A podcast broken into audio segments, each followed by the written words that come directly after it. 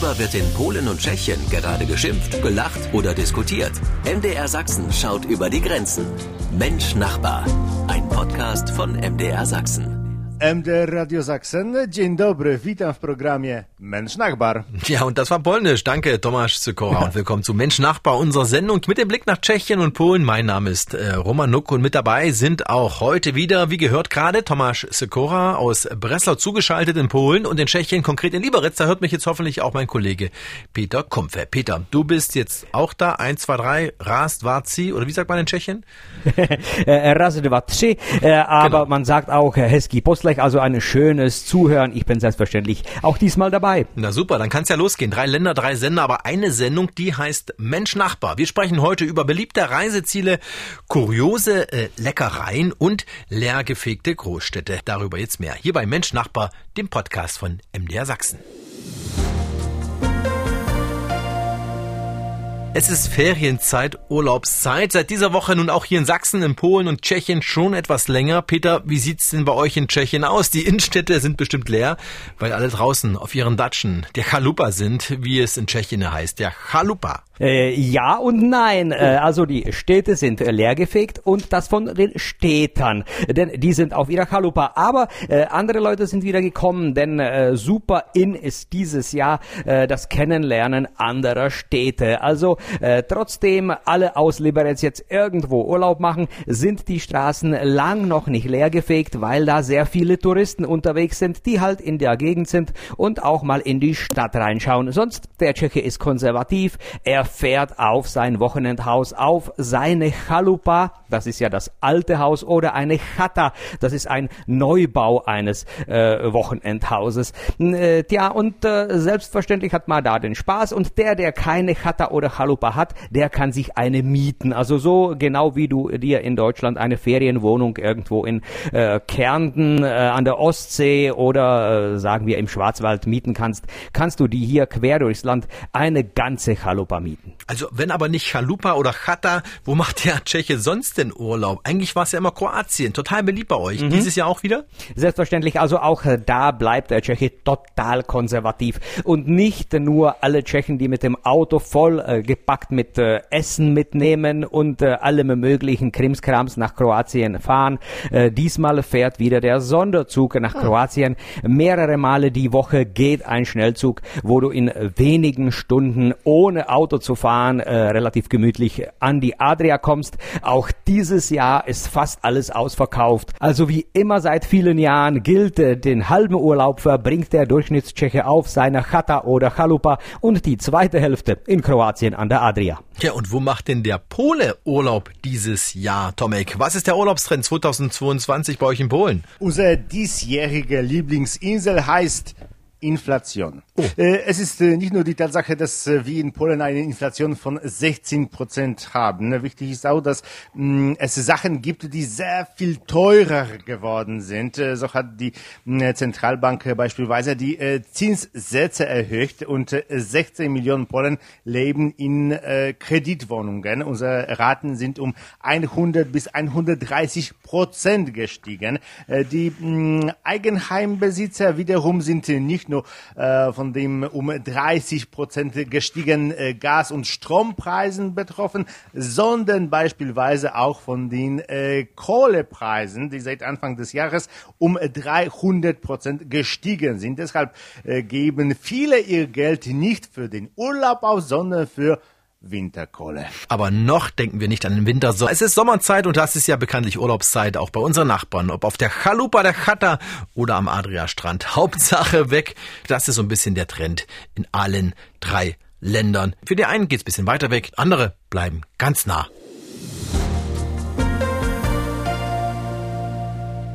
Tomek, 25 Jahre ist es her. Da kämpfte Niederschlesien gegen eine Jahrhundertflut. 1997 war das. Das sogenannte Oder-Hochwasser sorgte für Schäden in Milliardenhöhe. Und Tomek, auch für Breslau war das damals ein Schock und äh, blieb unvergessen bis heute. Es stimmt. Äh, die ganze letzte Woche waren die Medien voll von Bildern.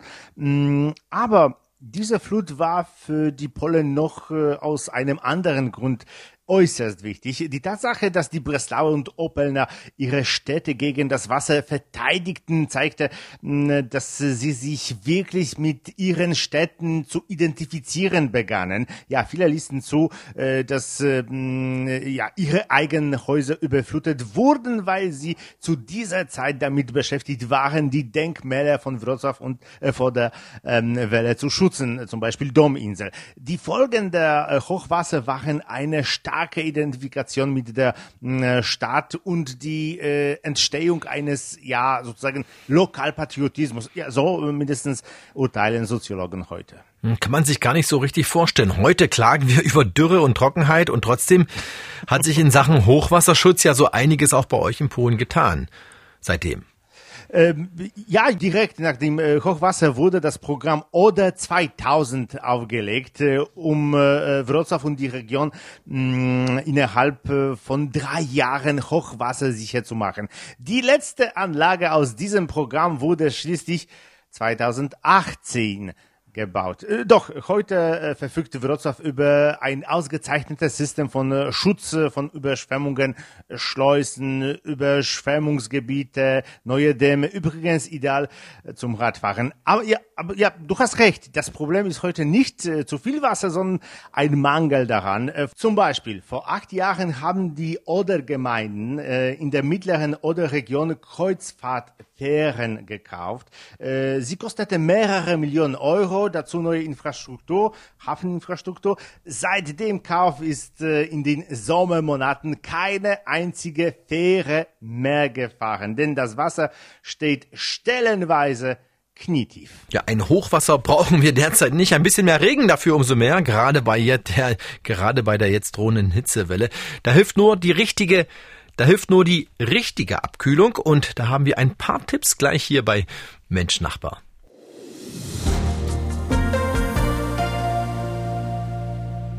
Der Sommer geht in seine heiße Phase, kann man fast schon sagen. Ein leckeres Eis kann da zum Glück Abhilfe schaffen und die Eismacher lassen sich ja da jedes Jahr etwas Besonderes einfallen, um die Kunden zu locken. Peter, hast du da bei dir schon was in Tschechien entdeckt, in deiner Lieblingseisdiele?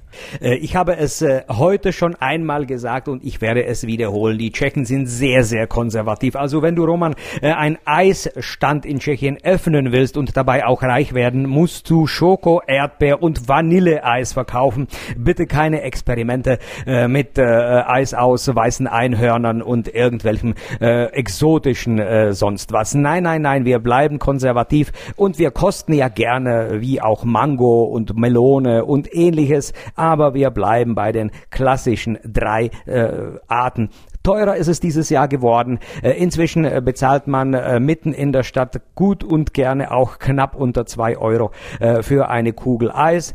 Und wenn die Kugel Eis irgendwo noch um die 80 Cent kostet, sollte man aufpassen, denn da ist das wahrscheinlich kein richtig gutes Eis. Aber Peter, bei euch in Tschechien gibt es ja sogar einen Vize-Europameister, habe ich gelesen. Eine kleine Eisdiele nördlich von Prag hat sich diesen Titel im vergangenen Jahr geholt. Peter, also doch experimentierfreudig, ja?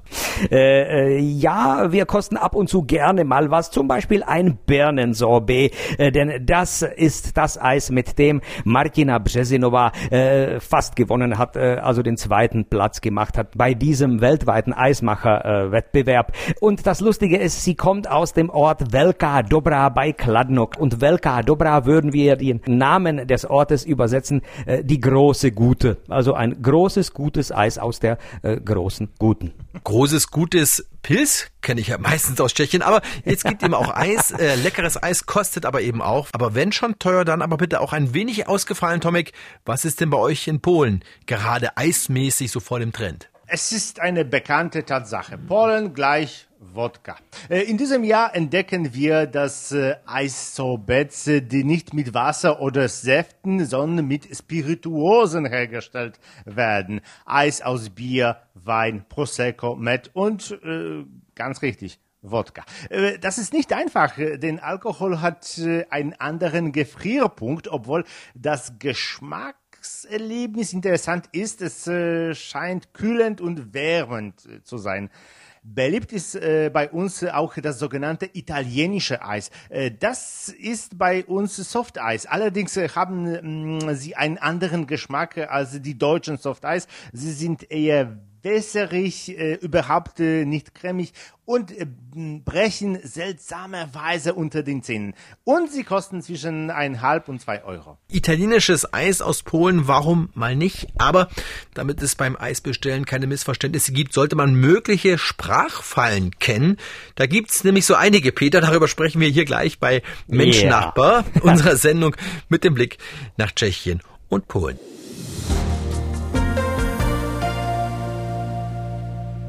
Peter, du kommst ja als Journalist und Dolmetscher viel rum mhm. bei euch in Tschechien und hörst da sicherlich und liest da auch einiges, auch an sprachlichen, wir nennen es mal Kuriositäten. Äh, und du hast mal wieder was ja. mitgebracht.